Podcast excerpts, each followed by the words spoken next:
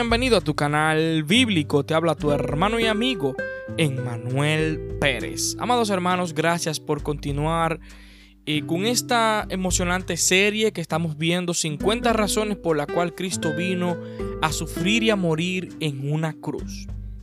Hemos ya detallado 41 episodios en nuestras redes sociales. Hoy queremos ver el episodio número 42.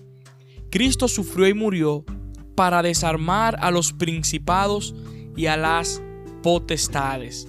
Colosenses 2, 14 y 15, anulando el acta de los decretos que había contra nosotros, que nos era contraria, quitándola de en medio y clavándola en la cruz, y despojando a los principados y a las potestades, los exhibió públicamente triunfando sobre ellos en la cruz. Y primera de Juan 3:8. Para esto apareció el Hijo de Dios, para deshacer las obras del diablo. En la Biblia, principados y potestades pueden referirse a gobiernos humanos, pero cuando leemos que sobre la cruz Cristo despojó a los principados y a las potestades, y los exhibió públicamente y triunfó sobre ellos, tiene que referirse a los poderes demoníacos afligen al mundo. Una de las más explícitas declaraciones sobre estos poderes diabólicos está en Efesios 6:12. Allí se dice que los cristianos no luchan contra carne ni sangre, sino contra principados, contra potestades, contra los gobernantes de las tinieblas de este siglo, contra las huestes espirituales de maldad en las regiones celestes. Tres veces a Satanás se le llama gobernador de este mundo. Cuando Jesús se acercaba ya a la última hora de su vida, dijo, ahora es el juicio de este mundo, ahora el príncipe de este mundo será echado fuera. Juan 12:31. La muerte de Jesús fue la derrota decisiva del príncipe de este mundo, es decir, del diablo. Y como Satanás se va, con él se van todos sus ángeles caídos. Todos ellos sufrieron un golpe decisivo o derrota cuando Cristo murió. No que dejaran de existir. Nosotros luchamos contra ellos aún ahora, pero son un enemigo derrotado nosotros sabemos que tenemos la victoria final.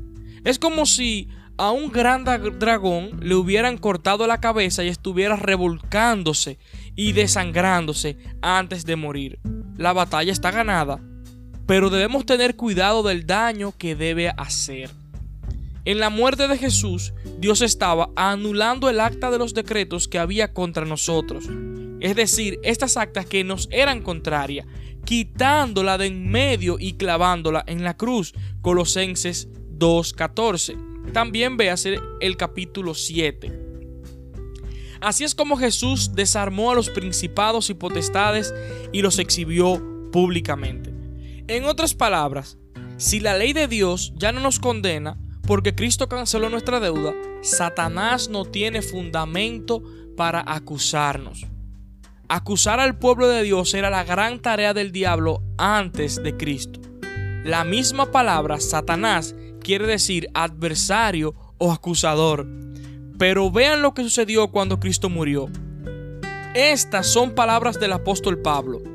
Entonces, oí una gran voz en el cielo que decía, ahora ha venido la salvación, el poder y el reino de nuestro Dios, y la autoridad de su Cristo porque ha sido lanzado fuera el acusador de nuestros hermanos. Apocalipsis 12:10.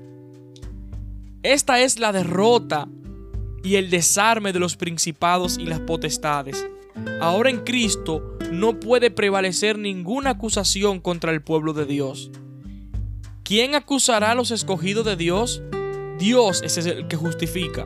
Romanos 8:33 ni el hombre ni Satanás puede hacer una acusación permanente. El caso legal está cerrado. Cristo es nuestra justicia, nuestro acusador está desarmado. Si trata de hablar en la corte del cielo, la vergüenza cubrirá su rostro. Oh, cuán osado y libre seríamos en este mundo si buscáramos servir a Cristo y amar a las personas. No hay condenación para los que están en Cristo. Vamos a apartarnos de la tentación del diablo. Sus promesas son mentiras y su poder está desmantelado.